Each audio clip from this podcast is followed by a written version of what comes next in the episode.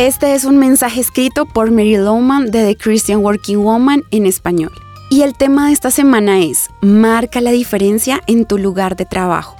Quiero desafiarnos a ti y a mí misma a comenzar cada día deseando ser diferentes en el lugar donde laboramos. Hay muchas maneras de hacerlo. Esfuérzate por ser responsable con cada una de las tareas que desempeñas o simplemente desarrolla una buena interacción con tus compañeros. La idea es añadir algo positivo o eliminar lo negativo de tu conducta y comportamiento. Puedes marcar la diferencia con algo tan sencillo como tu semblante. Tu cara lo dice todo.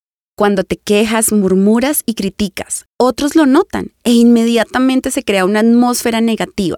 Mientras que si te enfocas en llegar saludando a todos, con una sonrisa en tu rostro y hablando lo bueno, traerás un buen ambiente laboral y tu aspecto contagiará a los demás. Esto aplica aún si trabajas desde tu casa. Tu ánimo se verá reflejado en las reuniones virtuales que realices, en los correos electrónicos que envíes y también en los chats que tengas con tu equipo.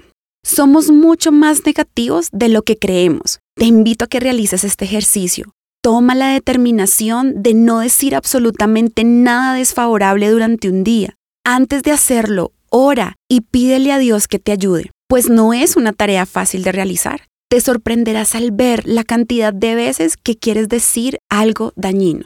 Luego de hacer este ejercicio, piensa en hacer algo para que tus ideas en el trabajo sean agradables más sonrisas, más correos electrónicos que brinden ánimo, más respuestas respetuosas, más reconocimientos sinceros. Estos son algunos consejos prácticos, pero hay muchas maneras de hacer la diferencia. Solo busca la mejor opción y hazlo. Encontrarás copias de este devocional en la página web de christianworkingwoman.org y en español por su presencia radio.com. Búscanos también en tu plataforma digital favorita Estamos como The Christian Working Woman en español. Gracias por escucharnos. Les habló Giselle Quiseno con la producción de María Alejandra Fajardo.